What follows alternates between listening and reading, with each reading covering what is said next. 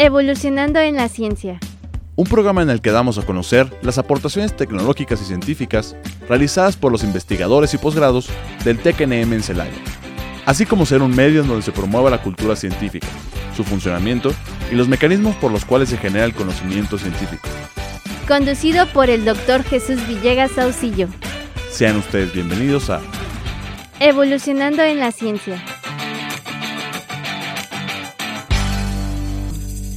Hola, ¿qué tal? Muy buenos días de parte de su amigo y servidor Jesús Villegas Auxillo, quien les envía un fuerte abrazo, dándoles la bienvenida al ciclo de divulgación de la ciencia del Tecnológico Nacional de México en Celaya titulado Evolucionando la Ciencia, que se transmite a través de XHITC, Radio Tecnológico de Celaya, el sonido educativo y cultural de la radio, en el 89.9 de FM Internet y también a través de Spotify para comunicarse y darnos a conocer sus comentarios por correo electrónico a evolucionando la ciencia, todo junto sin espacios, evolucionando la ciencia arroba itcelaya.edu.mx y al número 461-150-0356 a través de WhatsApp para que nos hagan favor de llegar sus comentarios, sugerencias o algún tema que deseen que abordemos, pues estamos prácticamente a la orden.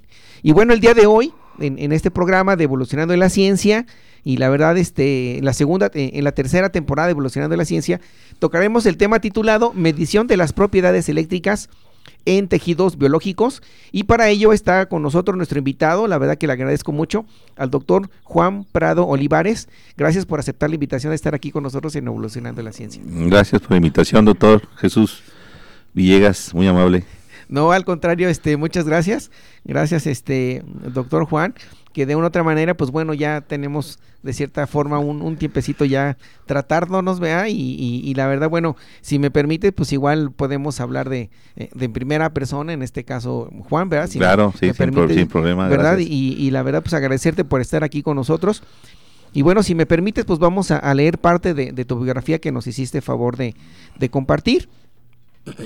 Y bueno, eh, eh, el doctor Juan Prado Olivares obtuvo el, título de ingeniero en electrónica por el Instituto Tecnológico de Celaya. Posteriormente, realizó su maestría en electrónica en la Universidad de Guanajuato en el área de control e instrumentación. Posteriormente, hizo el, eh, doctorado en instrumentación y microelectrónica por la Universidad Henry Henry si es correcto. Es correcto. En Nancy, en el país de, europeo de Francia, y actualmente trabaja como profesor investigador del Departamento de Eléctrica y Electrónica del Tecnológico Nacional de México en Celaya. Sus líneas de investigación es espectroscopía y tomografía de impedancia eléctrica, medición de señales eh, biofísicas, así como la instrumentación electrónica para la automatización de coches eléctricos. Es miembro del Sistema Nacional de Investigadores Nivel 1 del, Consejo Nacional de Ciencia y Tecnología, por sus siglas CONACIT. También cuenta con perfil deseable por el Programa para el Desarrollo Profesional Docente, por sus siglas PRODEP. Actualmente está adscrito al Departamento de Ingeniería Electrónica del Tecnológico Nacional de México en Celaya y es líder de la línea de investigación de bioelectrónica del doctorado en ciencias en ingeniería electrónica. Cuenta con más de 40 publicaciones entre, eh, eh, entre artículos JCR, congresos nacionales e internacionales, así como también ha publicado capítulos de libro. Además, eh, cuenta con 500 citas dentro de sus publicaciones, ha desarrollado proyectos de investigación con el sector salud e interdepartamentales, y en el último año publicó 10 artículos en formato JCR en colaboración con el equipo de trabajo del cual es, es, es, miembro de ello. ¿no? Actualmente trabaja en proyectos relacionados con parálisis cerebral infantil y cáncer de mama. ¿no? Pues, pues, pues prácticamente esa es el, eh, la biografía de, del doctor Juan Prado Olivares, quien la verdad nuevamente gracias por compartirnos parte, parte de, de, esta información que es, que es muy, es muy importante para nosotros. Y bueno, eh, si me permites, Juan, pues hacerte, pasamos a la siguiente sección que se refiere a, la parte de preguntas. Y pues preguntarte rápidamente, de acuerdo a tu biografía, pues prácticamente te enfocaste a, estudiar el área de electrónica, ¿no? ¿Y, qué fue lo que sucedió? ¿Por qué estudiar electrónica y no estudiar a la mejor otra, hmm. otra ingeniería o alguna licenciatura, ¿no? De, me refiero a la parte de, de, humanidades, ¿no? Pero ¿por qué? ¿Por qué te inclinaste por estudiar ingeniería electrónica? Eh, gracias. Nuevamente agradezco la invitación y de este foro de, del TEC de Celaya, pues ha abierto los para divulgar, para divulgar la ciencia de los investigadores. Pues muy, agradecido pues por la invitación.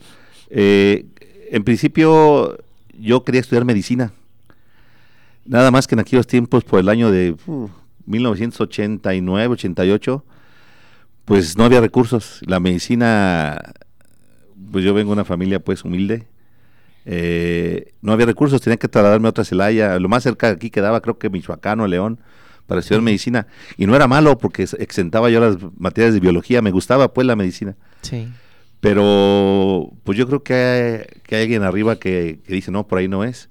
Porque con el tiempo me di cuenta que a mí las enfermedades me dan miedo, o sea, me la sangre, entonces, entonces dije, no, pues iba a ser mal médico, entonces, entonces por alguna razón no fui por ahí, entonces, eh, la verdad, eh, la entre segunda opción, la segunda opción que tenía yo para estudiar era la electrónica, o sea, mi primera opción, como siempre, era medicina y luego electrónica, Así es. entonces, había eso, incluso para estudiar aquí electrónica, pues había que hacer esfuerzos económicos, porque también en aquellos tiempos, pues había que comprar libros, comida y todo. Entonces, para mí también fue un poquito, pues traer tortas, o sea, fue un poquito complicado. Entonces, por eso estudi- deci- decidí estudiar la electrónica como base y de ahí, pues he partido, eh, gracias a Dios, por eso digo que hay muchas cosas, perdón por la paz de Dios, pero me puso en el camino de la bioelectrónica, o sea, la electrónica aplicada a la medicina, o sea, cómo es la Así vida, es. cómo te va llevando a tus, a, tu- a tus objetivos de vida, dices, ah, caray, pues estoy, estoy en algo que, que- estoy dentro de la medicina, en una lateral,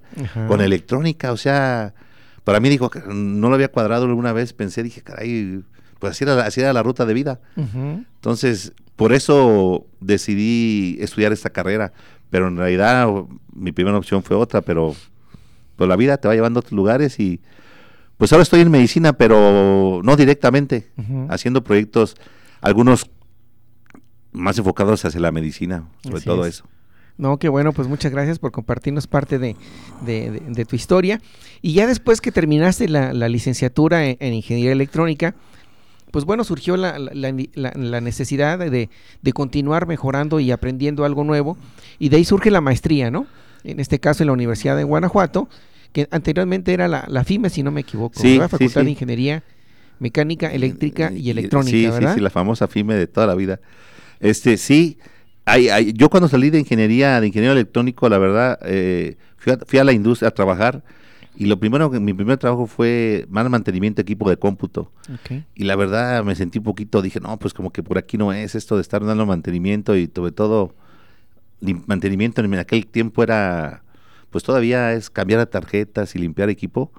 Mm, Porque no hacía yo, no, yo trabajaba, no hacía más que eso, o sea, había otras cosas, pero a mí me mandaban, como era mi, mi- mi primer trabajo, me mandaban a hacer ese trabajo que a lo mejor pues me novateaba, ¿no? Sí, Vete a hacer la limpieza de los equipos de cómputo, dices, ingeniería para limpiar equipo de cómputo como que no lo, lo, vi, lo vi bien. No estoy, no estoy degradando lo que hacen eso, pero dije, bueno, yo creo que tengo que tienes que enfocarte a otras capacidades, ¿no? Así es. Y entonces Sí. surgió ahí en, en ese en ese inter de trabajar en una en una en, un- en una empresa de mantenimiento de cómputo con- conocí una persona que realizaba proyectos a la extinta Celanese, Ah, ok. la Celanese. Entonces, él me invitó a hacer proyectos de instrumentación y control en la Celanese adentro. Dije, ah, caray, Sí. me llamó más la atención. Claro. Entonces, ahí fue donde estuve un poquito más de contacto con lo que era mi carrera, en la área de instrumentación.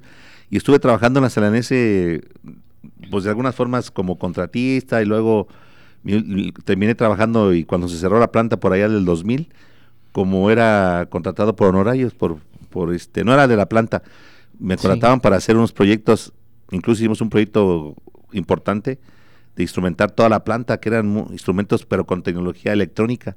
Ok. Antes era tecnología neumática. Mm. Entonces ahí entendí un poquito más la electrónica. Dije, ah, caray, mira qué interesante es ahora hacer esta actividad. Entonces ahí fue cuando utilicé, cuando empecé a, a estudiar la maestría y por, por cierto esa la estudié como cinco años después de haber egresado de electrónica. Entonces tardé un rato en la industria y después cuando me egresé de Celanese dije, ¿qué debo hacer? Y ahí dije, bueno, me fui a estudiar la maestría, y se, se cerró la planta y otra vez tuve la conciencia, ¿qué debo hacer? ¿Continuar en la industria o seguirme preparando? Entonces pues ahí siguió, siguió el doctorado, ¿no? Así es. Y de ahí te fuiste a, a Francia, ¿no? A Francia. Sí. ¿Y, y cómo fue eh, esa, esa interacción? ¿Tuviste contacto con alguien? ¿Presentaste algún examen? Sí, bueno, en ¿Cómo aquel fue? tiempo tenía unos compañeros de la, precisamente de la FIME, de la extinta FIME, donde estudié la maestría, que de alguna forma me, me apoyaron y me convencieron, pues, ¿por qué no intentas estudiar el doctorado? Y ellos ya se iban a ir a, a- también tener la intención de irse a Francia. Y como que me les, pues me les pegué, dije, bueno, pues sería buena idea. Y empecé a ver algo otra vez, conciencias de la salud, fíjate hasta dónde va otra vez, Así es. buscando el enfoque de la medicina. Ajá. Y, y empecé a hacer unas aplicaciones en aquel tiempo también con ACID. Con ACID tenía una estructura diferente y empecé a, a aplicar para un programa que se llamaba SFER del CONACID, ok. que era un programa para llevar creo que 80 o 100 mexicanos a estudiar en Francia. O sea, la beca te la daba CONACID, pero ellos te hacían la parte de gestión de aquí en México. Entonces tuve que hacer ese proceso de candidatear, un proceso, un examen, más bien una entrevista Sí. con algunos investigadores, me acuerdo que eran nivel, nivel 3 de SNI, te sentaban y te decían, ¿qué, ¿para qué quieres ir? Te- pues una entrevista para estudiar. Y lo logré convencer y me aprobaron que podía asistir. Entonces, pues así obtuve una beca para estudiar a Francia. La verdad no sabía francés, ¿verdad? Entonces, en, en- en ese momento el programa, el programa te, te invitaba que si eras, eras aceptado para ese programa, la Embajada de Francia en México te apoyaba con el idioma. O sea, no te cobraban por estudiar ni a México. O sea, es, es lo que aportaba pues el programa. No aportaba la manutención ni la beca. Apoyaba en algunas circunstancias, en, en el traslado, en el avión de ida, cosas, cosas menores, pero apoyaba, pero, pero sí básicas. Así el es. idioma, y, llegar allá cuando llegué la primera vez este, a, a Francia, pues ellos te recibían. O sea, ya tenían ubicado para cómo coordinarte y cómo distribuirte a la ciudad que ibas. Entonces, de alguna forma, yo empecé a estudiar ahí francés, por, fue una- un curso intensivo como de cuatro meses, Ok. hasta alcanzar el nivel 2, que es B1, B2, y después sigue A1 y A2. En- Entonces yo nomás llegué hasta el B1. Lógicamente, pues con eso era suficiente para empezar a pues a empezar a interactuar con la sociedad francesa, ¿no?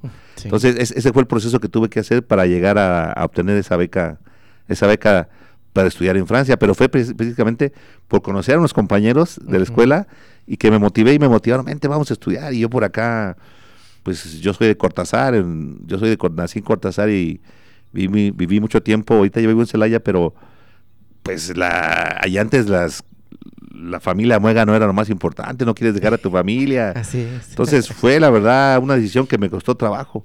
A, a pesar de que ya yo para ese, para ese tiempo ya, ya había, porque después de haber estudiado la maestría en Celanese volví a regresar. O sea, como que hice un paréntesis en Celanese, me salí a estudiar la maestría y regresé otra vez a Celanese porque me invitaron ahora con otro, con otro, digamos, con otra, con otra perspectiva de, de proyectos, porque ya a la primera vez fue como de mantenimiento.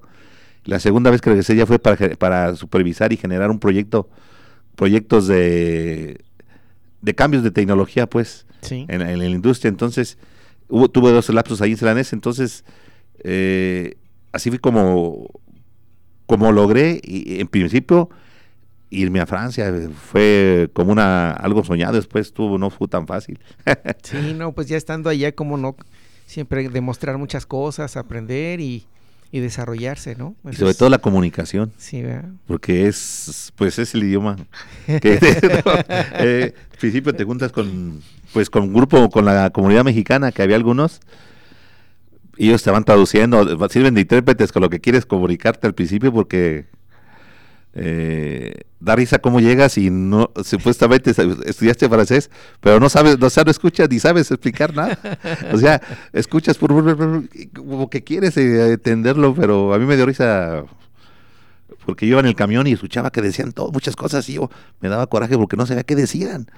O sea, como que estaban chismeando atrás de mí, digámoslo así. Yo, ¿qué, qué dicen? Porque, o sea, yo no, yo le- no era por el chisme mi intención, mi intención es entender, Así.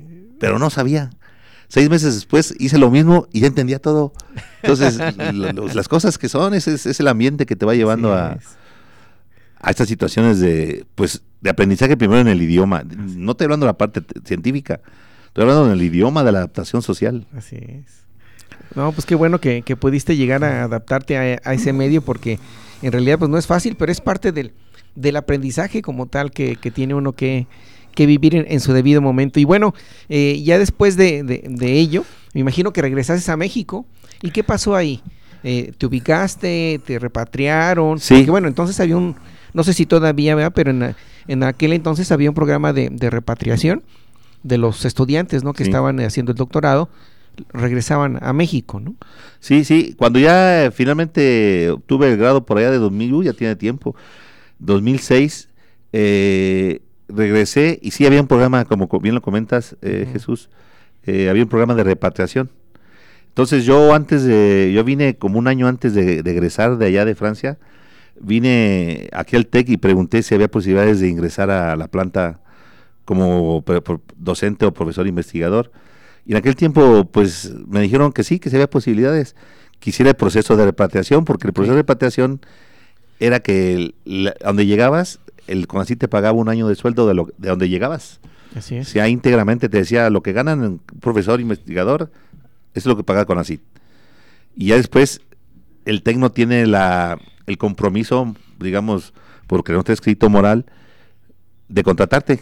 Ok. Y así fue. Entonces se hizo el proceso y sí, no fue exactamente en un año, fue un poquito más, pero se hizo la, la contratación de, de mi persona. Entonces, así fue como yo ingresé al TEC con esas expectativas de, pues, este, de- de- en mi idea pareciera un poquito trillado, pero sí dije, había oportunidad de quedarse allá. Siempre hay oportunidad, siempre que hago en otro país, de vivir allá y conocer, pero la verdad no me sentí, yo dije, no, pues es que el Conacyt me dio un apoyo económico y te, formó también pensando en que regresaras a que los conocimientos los, los- los compartieras con la, con la con los estudiantes mexicanos, ¿no? Entonces dije, no, pues hay un compromiso mínimo moral, ¿no? De mi parte.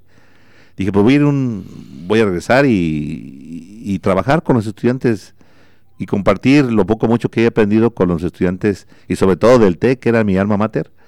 Dije, pues qué mejor, ¿no? Podría ser cualquier, cual- cualquier otra universidad, pero aquí me aceptaron desde que me dijeron, sí, sí hay posibilidades y inicia el proceso y, y se hizo. Entonces, pues ya ingresé aquí en el 2000, si no me recuerdo, 2007. Yo aquí regresé el 2006.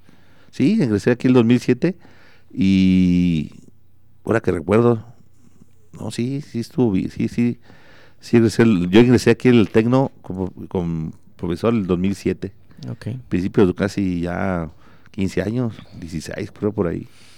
No, pues ya. Ya va la mitad. Y es algo. La mitad del camino. Así es.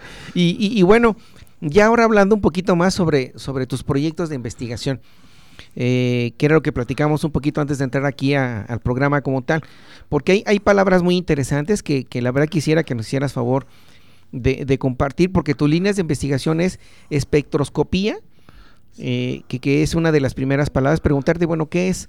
Sé que eh, tengo entendido que tiene que ver con la luz. Sí. Pero, pero bueno, por favor, platícanos qué, qué para comenzar eh, para esta, esta charla y las líneas de investigación, ¿qué es la espectroscopía, si eres tan amable? Sí, gracias. Eh, sí, el espectro es, es- tiene que ver con, correctamente con lo que dices, pues el espectro de luz. Sabemos que, que el espectro de luz pues es muy amplio y, y ahí estamos hablando de, de frecuencias, todas las frecuencias del espectro que son infinitas. Entonces, nosotros nada más tomamos una parte de ese espectro para hacer estudios. Por, y ahí ya, por eso se llama espectroscopía. Tomamos una parte del espectro de luz y hacemos y hacemos un espectro a determinada frecuencia, estudios que nada más en un rango de frecuencia. Pueden ser, de, depende de la- del equipo, la- lo, que, lo que te quieras investigar. Puede ser desde, en mi caso puede ser desde un hertz hasta 8 mega- megahertz. En ese rango de frecuencia podemos trabajar. Entonces por eso se llama, esa es la palabra espectroscopía, en, en una parte del espectro. Es lo que nos interesa medir en ese rango de espectro, básicamente. Básicamente. Y, y esa, y ese entonces, ese rango de, de, de- de luz, o en esa frecuencia, ¿verdad? Frecuencia, que viene siendo uno entre el periodo de tiempo, Sí, así Al es. final de cuentas, que es también otra manera de poderlo Interpretar. eh, interpretar. Y entonces ese tipo de, de- luz la, la- la- la utilizas para algunas, es- este, en este caso, algunos de los otros proyectos, como por ejemplo el cáncer de mama, la cuestión de la parálisis cerebral infantil, van enfocados a, ese, a ese tema? Sí, sí. Eh, sí, el- por ejemplo, salud, por ejemplo, en el, en el respecto al cáncer de mama, Ujú. sí se inyecta una señal eléctrica que varía esa frecuencia. O sea, como sabemos, la señal eléctrica senoidal puede ser difer- a diferente frecuencia. Entonces yo le inyecto a un tejido eh, ese tipo de señal con ese tipo de frecuencia, ese rango de frecuencia, y obtengo una respuesta del tejido. Entonces es cuando yo mido lo que me interesa, qué variable deseo medir. En este caso, si hablamos en mi área de impedancia, pues tengo que medir el voltaje y la corriente que me regresa ese tejido cuando yo se le inyecto. Y ahí empiezo a hacer unas mediciones y unas este, evaluaciones y un análisis de resultados para ver cómo se comporta ese tejido a esa, a esa espectroscopía o a esa frecuencia de que debo de inyectar. ¿sí? Y en el aspecto de parálisis cerebral, eh, utilizamos un equipo que también emite una señal en el rango de infrarrojo para detectar movimientos de las personas. Y me regresa esos movimientos, el mismo sistema los detecta y te puede ubicar cuánto el rango, en con esa frecuencia, en qué rango tuviste esos movimientos. Entonces, Ok. eh, vamos, es un, es, es un, es un aspecto de, de frecuencia diferente al de inyección de impedancia, es más, es en el rango de infrarrojos, entonces ese rango no se puede ver, o sea, ni tampoco la frecuencia, pero el aparato sí lo puede censar, esos, Ok. esos equipos. Entonces, esos rangos, por eso, por eso yo lo he aplicado en es- espectroscopía, y la otra parte de la parálisis cerebral, yo ocupo, yo ocupo unos equipos que ya tienen esas funciones. Yo nomás analizo lo- la información que me dan. En la otra parte sí tengo que a veces hacer toda la instrumentación electrónica para poder llevar a cabo la medición. Muy bien. Y, y, y, y esto de una otra manera, pues bueno, también está mucho, muy relacionado, porque ya lo, lo mencionamos con la palabra de la tomografía, ¿no? ¿Verdad? Que tiene que ver un tanto con la parte de la medición del, del cáncer, como dice la medición del cáncer de mama, ¿verdad? Sí, bueno, cuando ya, te- ya, ya enviamos esa señal eléctrica a diferente rango de frecuencia, como comentábamos hace rato, Sí. analizamos esos datos y con esos datos yo puedo crear imágenes. Ok. O sea, eh, aquí es, es precisamente la investigación. A partir de esa información que me llega de medir el voltaje y la corriente eléctrica, genera una impedancia, que es pues una simple división. Sí. Y de ahí, con esos valores, yo creo imágenes. O sea, les doy un, digamos que les doy un valor, digamos en color, si lo quieres, lo. Así es. 5 ohms van a ser color verde, 6 ohms va a creer color verde claro, y esa y eso me va generando en un mapa de, de, de una imagen que, que simplemente lo podemos ver rápidamente y, y podemos generar una imagen. Entonces la tomografía me genera una imagen a partir de la medición de impedancia que utiliza la espectroscopía para medirla. Entonces, esa es la función, porque la, la, la espectroscopía como tal nada más me, me da señales como una gráfica, una curva. Cuando ya hago tomografía, ya genero una imagen con esas señales. Perfecto. Cambian, hacen el cambio. Pero claro, lógicamente, el cambiar de espectroscopía a tomografía es un- una diferencia abismal porque Sí. se requiere equipo de cómputo más sofisticado Sí. y más poderoso porque el otro es una curva, Ujú. el otro son imágenes. Sí, que y es- procesar imágenes. que es de realmente lo que cuando vas a hacerte unos análisis es lo que te entregan en pocas palabras, ¿no? Exacto. Pero lo que está detrás de ello, que es lo que nos estás platicando, que ahí es, ahí es donde tú prácticamente te estás desarrollando con, con la parte de la electrónica como, como, como tal. Sí. Entonces, este auditorio, pues bueno, es, es lo que realmente ya vemos en los resultados que nos entregan cuando vamos a, a- a- con un especialista y, y a final de cuentas dice, esos son tus resultados que tienes, pero atrás de ello hay una gran cantidad de ingeniería y es lo que nos está este, haciendo favor de, de comentar. Sí. Este, aquí, aquí Juan, el doctor Juan Prado, ¿verdad? De una otra manera. Juan, Y- Juan. Juan, Juan, Juan Un Prado. amigo Juan. Sí, muchas gracias. Y, y, y, y bueno, y, y aquí, bueno, también tiene que ver con algo que tú ya eh, también desarrollas, que se refiere a la medición de señales biofísicas, que ahí va, eh, pues en sí todo está relacionado como Sí. tal, ¿no? Y platícanos, ¿cómo es eso de que obtienes una señal biofísica? Porque, bueno, bio viene de vida y sí. física me imagino que es en un área muy en particular, a, a lo que nos platicas, ¿verdad? Pero es... Pero, Sí. Bueno, cuando hablamos de señales biofísicas, es pues, efectivamente eso. O sea, nosotros podemos también, tenemos el área de trabajar eh, de señales biofísicas, es cómo yo inyecto una señal, puede ser a un cuerpo, a cualquier cuerpo, al cuerpo humano, a, a una planta, a un ser vivo. Y cómo, me- cómo esa señal se, de- se deforma de alguna forma y la mido cuando ya regresa. Y entonces cuando esa señal se deforma en el camino, yo puedo llegar a conclusiones. ¿Qué está pasando dentro de esa señal? Entonces esas señales que regresan después de haberse inyectado una señal, de- regresan después de haberse inyectado una señal de, de- de algún tipo, pues es una señal biofísica porque ya se manipuló por el organismo. Entonces, esa señal se le pone en interpretación y lo más básico que es una señal biofísica es, por ejemplo, el- un electrocardiograma. Entonces, esa es una señal biofísica. Nada más que esa, es, eh, esa se genera, esa es una señal que genera el mismo cuerpo. No requiero yo inyectarlo, el cuerpo solito la, la- la envía, ¿sí? Eh, no consume energía, digamos, externa. Al contrario, genera, es el cuerpo, genera esa energía y envía esa señal, digamos, sin, sin yo inyectarle nada. Pero hay señales, por ejemplo, para reconocer si un músculo trabaja bien, tú le inyectas un impulso eléctrico y te regresa una respuesta y ahí vas a saber si el músculo está trabajando bien, porque el músculo no te da esa señal. Entonces, entonces por eso es que a veces eh, eh, de- hay diferentes formas de medir la, la señal biofísica, que viene del cuerpo o tú inyectas una señal al cuerpo para que te genere otra.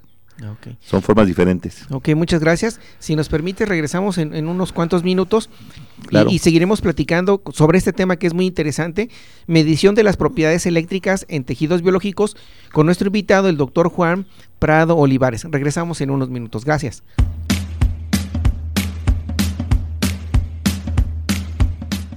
En un momento regresamos a Evolucionando en la Ciencia.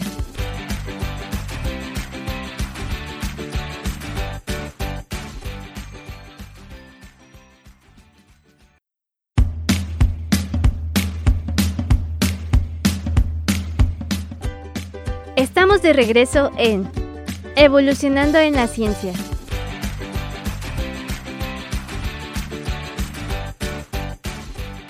¿Qué tal? Muy buenos días. Regresamos al programa Evolucionando en la Ciencia, recordándoles que nos encontramos en las instalaciones de la estación de Radio Tecnológico de Celaya, ubicadas en el Campus 1, en el edificio emblemático que, que es muy conocido como el edificio Rosa, precisamente porque tiene, está construido, edificado a través de cantera rosa y nos encontramos en, en- relación a la, a la avenida Tecnológico y Antonio García Cubas aquí en, en la ciudad de, de Celaya en el estado de Guanajuato.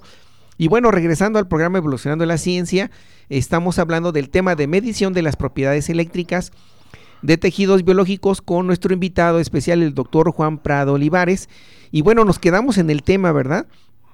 En este tema tan interesante que es la medición de las señales biofísicas. Y nos daba un ejemplo que, que una de ellas es eh, en, en el caso de cómo identificar una, una señal biofísica, que es la parte de lo, lo que se, se llama electrocardiograma. Sí. Pero también hay otro, otro tema interesante que nos, él nos, nos está estamos platicando aquí en el Inter en relación a- al, al- al- al escaneo que se le hace a, a una mamá cuando en este caso para ver si es eh, si es un bebé, si es hombre, eh, si es niño o es niña, en pocas Sí. palabras.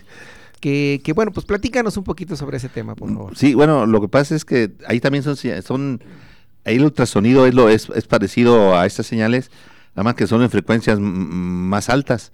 Entonces el ultrasonido lo que hace es un poquito entrar más adentro de la piel y pues ese es como rebote, esas señales son rebotadas o rechazadas por el cuerpo que está ahí, es, digamos, extraño, que en el caso del bebé, y se va creando una imagen con esas señales que van regresando. Es lo, es lo- es lo que comentaba al principio, o sea, la señal se tiene que procesar y por un análisis de datos y generando una imagen, incluso una imagen hasta dinámica, porque se ve que hasta el niño hasta está moviéndose. Entonces debe ser muy rápido el escaneo y el procesamiento de imágenes. O sea, es- son equipos muy sofisticados para poderlo, para poderlo usar. Siempre lo que tenemos nosotros en este tipo de mediciones es eh, que debe ser en tiempo real. Entre mejor el tiempo real, mucho mejor. Y este es un claro ejemplo del ultrasonido de, para ver un bebé. Si te dices, no, pues venga mañana para ver sus estudios, pues no. entonces cada vez es, debe ser en tiempo real. Entonces esas señales es lo mismo. Son señales biofísicas de alguna forma porque entran al cuerpo, se envían y se mide digamos en este caso al bebé que está ahí dentro. Así es. Por alguna, es igual, se inyecta una frecuencia del espectro, del rango de, del espectro de frecuencia, digamos, lo que conocemos el espectro de luz, pero el espectro de luz es muy poquito, es una frecuencia, un rango de frecuencia muy corto, a, a todo el espectro que hay. Electromagnético es muy amplio. Es muy amplio. Sí. Y, y- y- y- platicando también en relación a ello, no- nos, comentabas que, que de ahí viene la tecnología, porque los equipos muchas veces en, en el aspecto de medicina son muy caros. Porque lo que hay detrás de, que lo que eh, eh, nos estás platicando, que es parte de, de tu investigación que estás realizando con el equipo de trabajo, pues es bastante fuerte, ¿no? Encontrar de una manera, eh, podemos llamarlo así, si es lo correcto, investigaciones que sean de menor costo, o, o- o no sé si me que llegue a equivocar, o por favor Sí. corrígeme. Sí, sí, eh, la idea de estos trabajos son, lo que pasa es que la tecnología avanza mucho y hay equipos muy sofisticados. Eh, desgraciadamente, pues son muy caros. Este, tomógrafos, todo eso, eh, todos, todos esos equipos de alta resolución, eh, pues son muy costosos y pocos hospitales lo tienen. Y, y la idea de esto, la idea de investigar es algunas alternativas, porque son alternativas de medición, no diría que son compiten con ellos en resolución, pero sí pueden dar un prediagnóstico. Entonces esas alternativas de que se acercan, porque no podemos competir con ellas en las investigaciones porque ya estamos ellos tienen cientos y miles de investigadores detrás de estos equipos. Entonces, no, pero sí puedes competir con algo que, que te empiece a dar un, un prediagnóstico, no totalmente un diagnóstico y poder generar que la persona o la o la paciente pues con más seguridad vaya a decir vine aquí, hay un, se nota aquí que un pequeño problema, vaya con así con una con una forma más segura a investigar si no es nada malo, porque así no en, la, en, la, en realidad muchas personas pues no se acercan no, no se acercan a los médicos o a los o a las evaluaciones clínicas porque es muy costoso pues mantener pagar unos estudios de ese tipo. Entonces, uh -huh. lo que nosotros tratamos de proponer son alternativas de medición menos costosas y que puedan apoyar a pues para un diagnóstico, ¿no? Porque sí, que en realidad el que lo que hacemos no es un diagnóstico, es un prediagnóstico. Exactamente. Pues muchas gracias por compartirnos parte de, de esta de esta información. Y, y, bueno, dentro de tus proyectos, eh, en, ayer los mencionamos, que es la parálisis cerebral infantil y el cáncer de mama. Y bueno, ya nos platicaste que pues tu interés ¿verdad? te ha llevado de cierta manera como prioridad principal en su momento estudiar medicina, pero posteriormente ahora con la parte de electrónica. Y ahí este preguntarte, eh, en relación a estas investigaciones que estás realizando, pues bueno, ya tienen un impacto como tal en la sociedad, pero uh -huh. nos podías dar un poquito más de, de cómo estás, cómo tus investigaciones las vinculas en esa, en ese tema, ¿no? Bueno, sí. En la parte de parálisis cerebral, eh, hemos, hemos, tenido la oportunidad de, de, trabajar con la asociación APAC, que está aquí en Celaya. Eh, la idea de este proyecto que hicimos con ellos era evaluar personas que tienen hemiparesia, que es una, una, una, una, digamos, dentro de la parálisis cerebral hay muchas áreas o muchos, este, muchas patologías. Una de esas es la, la es decir, que los niños a veces no tienen mucha fuerza con un lado puede ser de las cuatro extremidades o nada más dos.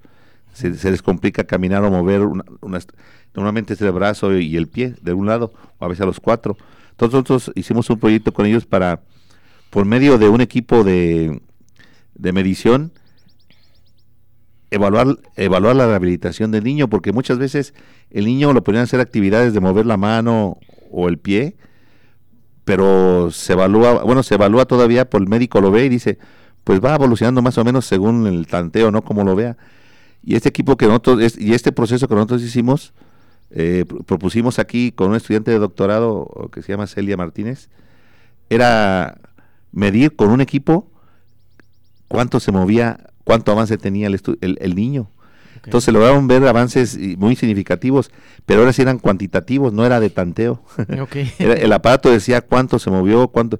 Y entonces vimos que los, la terapia que les daban sí iba favoreciendo el movimiento de los niños. Entonces, de alguna forma, ahí aportamos algo a la sociedad. Una, una, una que, que no sea, porque pues a veces pasa que el médico viene cansado, enfadado, algo, y más o menos ahí va, ahí, ahí va, pues échale ganas y pues espérame.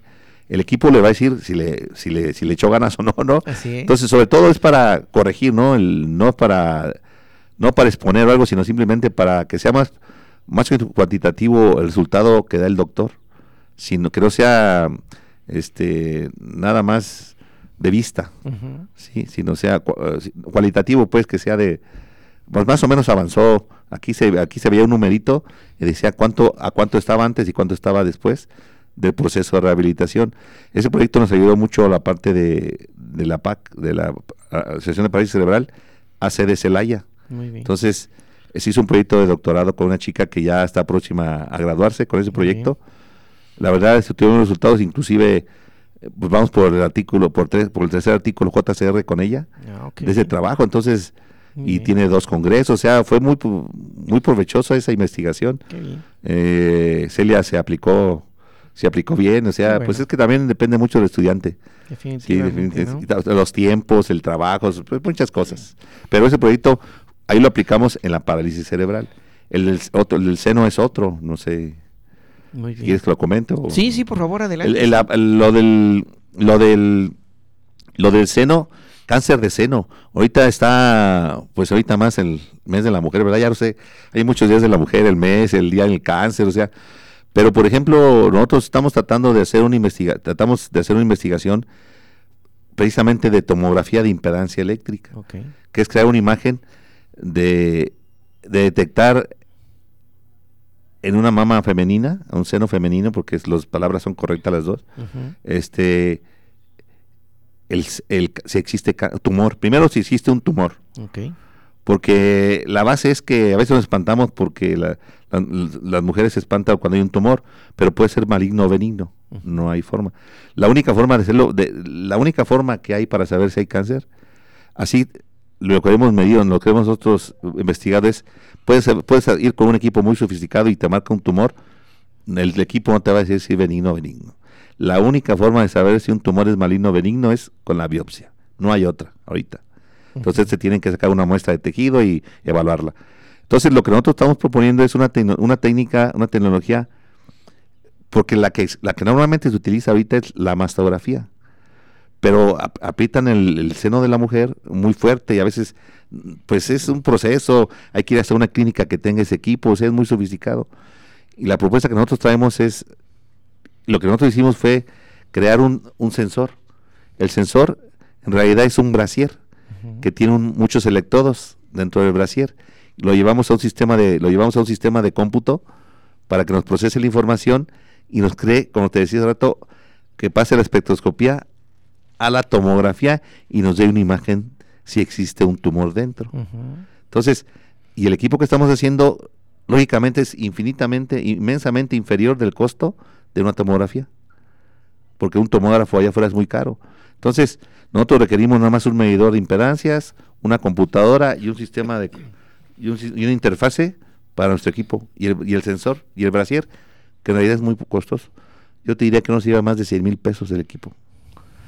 Para los millones que para los miles de para los millones que cuesta un tomógrafo. entonces estamos con claro, nuestro equipo como te decía al principio, no tiene la misma resolución, pero sí te pueden dar un indicativo de pediagnóstico de que ahí está algo mal. Entonces, esta parte, pues sí es importante porque hay comunidades que no tienen, o sea, las comunidades, tú vas a, a una comunidad de aquí de Celaya, pues no tienen ni, un médico, ni un CAICES, nada. Entonces, si tú vas en una, lo que vamos a hacer para probar esto es ir a comunidades, llevar a nuestro equipo, invitar a las mujeres que se hagan la prueba. Claro, esto va soportado con un especialista, ¿eh? Así es. no, esto no, no, no, no, nos paramos como médicos. Sí, tiene una base. Tiene una base. estamos, estamos, estamos ahorita trabajando este proyecto con la asociación AMESE, que es una asociación pro cáncer de mama, que lo lidera o es la encargada la doctora Carolina Matius. Es especialista en imagenología en cáncer de mama. O sea, estamos soportados con todo la con todo el equipo, incluso ella tiene el contacto con ella es, como una asociación, contacta personas, incluso ella va a comunidades, trae un grupo de 15, 20 personas, ella, la asociación paga el camino para que las mujeres se acercan, las comunidades, y ella aquí en el, no sé si puedo decir, aquí en un hospital, voy a decir nada más sin decir marcas, aquí en un hospital que está en el Boulevard, que está allá en el Boulevard, allá por las vías, este, hace ahí, ahí hacen, la doctora les hace el estudio, no sé si a muy bajo costo o gratis. Entonces, ella nos, ella nos, de alguna forma vamos a trabajar con ella para que los pacientes que ella atienda, nosotros atenderlos en paralelo y después comparamos resultados, ya lo hemos hecho. Muy bien. Ya trabajamos una vez con una tesis doctoral de Marcos, Marcos este Gutiérrez. Él fue el precursor de esa técnica. Entonces, eh, nada más que con Marco lo hicimos nada más con espectroscopía, lo que decía hace rato, con curvas, sí. Con gráficas, pero no con, con imágenes. Y entonces el, el que está ahorita estudiando Juan Carlos está haciendo la investigación ahora a generar con tomografía. Muy bien. Parecía lo mismo, pero no es lo mismo. Es un, lo que decía yo es, es sistemas de cómputos más sofisticados y técnicas de análisis más sofisticadas. Así es. Entonces, tenemos ese, ese, estamos en ese proyecto y nada más estamos haciendo las pruebas con, de alguna forma, nosotros utilizamos, lógicamente no podemos tener eh, modelos de mama, pues una persona, hacemos modelos, modelos físicos, pero con agar agar, es como una gelatina. Ok, Y ahí hacemos nuestras pruebas muy bien. pre- experimentales, Muy bien. después lo llevamos a las pruebas clínicas. Sí, que ya es algo pues, bastante interesante, ¿no? Y, y sobre todo, como dices tú, y, y esto tiene mucha relación en relación, eh, perdón, eh, pues se enfoca a lo que nos está pidiendo ahorita el Consejo Nacional de Ciencia y Tecnología, cómo las investigaciones que tú realizas impactan en la sociedad. Y ahí pues prácticamente ustedes están llevando a cabo lo que se le llame la, la apropiación del conocimiento, así como sus beneficios sociales, que es algo bastante interesante que se está que están realizando ustedes y preguntarte bueno en relación aunque ya nos mencionaste de, de los estudiantes la generación de recursos humanos no Sí. ahí en esa parte bueno ya nos comentaste de, de, de una alumna de doctorado y un estudiante también de doctorado y, y cómo cómo ves eh, las habilidades de, de estos jóvenes Bueno, eh, sí, la intención también es esa parte importante, es generar recursos humanos. Yo creo que esos jóvenes, este, mi experiencia eh, de aquí del tecnológico en el área donde estamos trabajando, pues es que la única forma de medirlos es lo que te decía yo, sus, son sus publicaciones, sus productos científicos. Ok. Entonces, eh, pues Elia te decía, ya he generado muchos artículos de investigación y, y Juan Carlos ahorita, el que está ahorita en cuarto semestre, ya lleva uno JCR. Entonces lleva buen camino. Ahorita eh, va, va a generar otro, otro, otro artículo JCR, yo espero que este año, del sensor, porque está haciendo el, el brasier, digamos, el brasier con los electrodos, digamos, le dicen el brasier electrónico, Sí. para como, como publicación. Entonces, seguimos generando recursos humanos y actualmente ahorita eh, tuvimos la oportunidad de participar para convocar a un estudiante de maestría, porque también vamos, vamos a trabajar con tejido, con tejido vegetal. O sea, la parte vegetal vamos a trabajarla porque hay muchos productos eh, vegetales que podemos saber sus condiciones de calidad, digamos, Sí. antes de cuando están cuando estaban, estaban en planta y que es importante para decir si va a ser buena esta cosecha no va a ser entonces esas propiedades que puede tener un vegetal que a veces no las conocemos nada más las comemos y a lo mejor no estamos comiendo la adecuada la- lo que creemos que estamos comiendo con suficiente entonces poderlo medir también. Es la misma con la misma espectroscopía y tomografía esto lo estamos trabajando con el doctor este José Alfredo Padilla y un estudiante lo va a colaborar con un estudiante de doctorado que tiene él. Y, y- y ahora se va a llegar el estudiante que, me eh, que, que aceptó el proyecto de est- investigar sobre esta área, sobre un, frijol, para ver cómo, cómo evolucionando, cómo evoluciona su crecimiento y, y, con, y por ende conocer la calidad de este producto a su cuando ya termine. Así es. Entonces, es otro proyecto importante en la parte, por eso la, la plática era de tejidos, pueden ser biológicos, Sí. este y, y humanos. Inclusive ahí por ahí hace, hace un tiempo hicimos un proyecto también del pie diabético. No lo mencionamos, pero también tiene que ver con lo mismo. Sí. Medimos, hicimos espectroscopía, no tomografía, para ver, eh, lo hicimos este con el ISTE, para ver personas que ya tenían, porque hay, porque si rápidamente te comento que hay personas que cuando tienen diabetes no sienten, no sienten, las extremidades inferiores, por ejemplo los dedos, les pasa una enfermedad, se cortan o- y no sienten, no sienten ese dolor. O sea, ¿por qué? Porque ya el- prácticamente el flujo sanguíneo ya se, se por la por la diabetes se va suspendiendo el flujo de ese.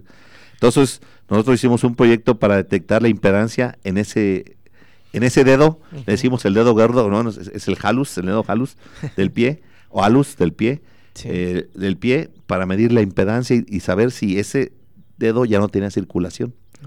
Y por ende decirle, mira, debes de cuidar o debes de tener cuidado porque en ese dedo ya no hay circulación y lo que procedía después es amputar el dedo. Sí, Entonces, como tú decías, ahí estamos haciendo la apropiación social. así es. Estamos, eh, estamos generando proyectos de impacto social, totalmente de impacto social. Exactamente. Con- así como la parte de, de los vegetales, como la parte médica de los pacientes. Muy bien. No, pues bastante interesante todas sus, sus investigaciones y esperemos que pues igual no, nos sigan en otro en otro momento pues platicándonos de, de esos temas tan, tan interesantes, pero que bueno, como podemos ver pues ya prácticamente ya el tiempo ya casi se nos se nos Sí. termina aquí en, en, en Evolucionando la Ciencia y bueno, si me permites voy a pasar a, a una sección que le llamamos nosotros de, de preguntas rápidas, ¿no? Así es que, pues, por favor, eh, prepárate, ¿no? no, no es cierto. Preguntarte, ¿cuál es tu película favorita? Bueno, creo que me gustó la serie de los El Señor de los Anillos, a mí me, me gustó mucho. Muy bien. ¿Estilo de música preferido? Eh, inglés de los ochentas. Ok, no, muy buena, muy bien, muy bien. Eh, ¿Comida favorita? Y la verdad me gusta mucho los chiles rellenos, Ok, perfecto. las tortas de papa. Ah, muy bien. Ah, o sea, es la, temporada ahorita, es la temporada, esa es mi temporada ahorita. Ahorita me doy gusto. Muy bien, ¿cuál es tu hobby? Eh, fíjate que me gusta mucho ver el fútbol, fútbol, soccer. Y bueno, los deportes la mayoría, pero el fútbol, soccer americano me gustan bastante, lo sigo con bastante frecuencia. Ok. ¿Cuál es tu bebida favorita? Eh, antes era un poquito la cerveza, ya la cambié y, y trato que sea el agua. No, muy, muy bien. Hay, hay que cuidar la Sí, salud. hay que cuidar la salud. No, pues muchísimas gracias. Y, y bueno, ya para eh, terminar con, con- con parte de ello, un mensaje que quieras compartirnos a, a nuestro auditorio de Radio Tecnológico de Celaya y en especial a, a quienes nos siguen a través de, en este caso, del programa Evolucionando la Ciencia. Si eres Gracias, tan Jesús. No, al Eh, contrario. Bueno, primero quisiera eh, pues comentar que pues a los que están a, a escuchándonos, los que están estudiantes, pues hay que hacer las cosas que nos tocan hacer. Si somos estudiantes, pues estudiar. Ahorita eh, los que están trabajando en un oficio, pues echarle, o sea, ponerle mucho empeño a nuestro trabajo. A lo que hagamos, yo pienso que lo que hagamos hay que hacerlo con empeño. Este, dedicarle el tiempo y sobre todo algo importante, yo que yo creo que hay que dedicarle tiempo también no nada más a trabajar, también a, estar con la familia, a divertirte, a descansar, porque pues es que no todo es trabajo. Entonces yo pienso que una parte importante son esas es- es cosas. Yo siempre he dicho que, bueno, conoce- conozco que, que hay cuatro cosas, el trabajo, la diversión, la familia y tu, tu propio, o sea, la persona que se cuide, un hobby que tenga, que vaya a comer o a jugar o lo que quiera, entonces son partes importantes de la vida. Y, y la segunda que quiero comentar es que yo aprendí una frase que, que estaba en un libro alguna vez, no me acuerdo del libro, lo traté de buscar y lo vi que, de- que decía, que yo la, cuando, cuando la recuerdo, tiene razón, que dice que cuando, cuando uno vea, que se quede callado, cuando uno hable, que piense, y cuando uno haga, aprende. Esas son tres cosas, y dices, caray, con esas frases son bien importantes. Y pues lo último, agradecer ampliamente la invitación que me, que me, que me hiciste, eh, doctor Jesús Villegas, porque es importante que, pues, a veces no se sabe lo que hacemos aquí en el TEM, pensamos que nada más damos clases, que son parte importante, Sí. pero también hacemos algunos proyectos que muchos impactan la mayoría en la parte social, todos los investigadores. Entonces, desde aquí, de desde esta trinchera, pues agradecemos de parte, yo creo, de todos los que trabajamos en esta institución, que nos dé este espacio para hacer divulgación de nuestros trabajos y que la gente, pues, este, escuche un poquito de nosotros a qué nos dedicamos, no nada más a dar clases, también hacemos otras cositas Claro por ahí sí. de trabajo. Y gracias por la invitación, muy amable. No, al contrario, pues muchas gracias por aceptar la invitación y, y bueno, esperemos en, en otro momento igual poderte invitar y nos platiques sobre los otros avances que de una otra manera van a hacer con, con los vegetales, que también es un tema bastante interesante. Y bueno, pues para terminar nuevamente, agradezco por aceptar la invitación y asistir aquí a este programa Evolucionando la Ciencia al doctor Juan Prado Olivares, quien nos habló sobre el tema medición de las propiedades eléctricas de tejidos biológicos y también agradecer a todas las personas que hicieron posible la realización de este programa, a las autoridades del Tecnológico Nacional de México en Celaya, al maestro en gestión administrativa Ernesto Lugo Ledesma, al doctor Gilberto González Gómez, al maestro Teodoro Villalobos Salinas, a la maestra Marta Estrada Sánchez, al ingeniero Ana Lilia Ortiz Calderón, Diana Belén Rivera, Roxana Fuentes Galván, José Fernando Sánchez López, Manuel Vadillo Reina, Luis Enrique Artiaga Mate y al doctor Leonel Ayala García. Muchísimas gracias. Los invito a todos los redescuchas a que nos sigan en la próxima emisión a través del 89.9 de FM o internet en celaya.tecnm.mx. Buen Spotify, Radio Tecnológico de Celaya, el sonido educativo y cultural de la radio. Recuerden enviar sus comentarios vía página oficial Radio Tecnológico de Celaya en Facebook o también al correo electrónico de Evolucionando la Ciencia, todo junto sin espacio, evolucionando la ciencia arroba itcelaya.edu.mx y al WhatsApp 461 150 0356 para algún comentario o sugerencia, pues estamos prácticamente en la orden. Muchas gracias, Juan, por hacernos favor de acompañar. Muy amable, muy amable. Gracias por la invitación. No, al contrario, y se despide de ustedes su amigo y servidor Jesús Villegas Auxillo, sin decir la siguiente frase. Sin olvidar, bueno, que se me olvide decir la siguiente frase: la ciencia no descansa, evoluciona constantemente.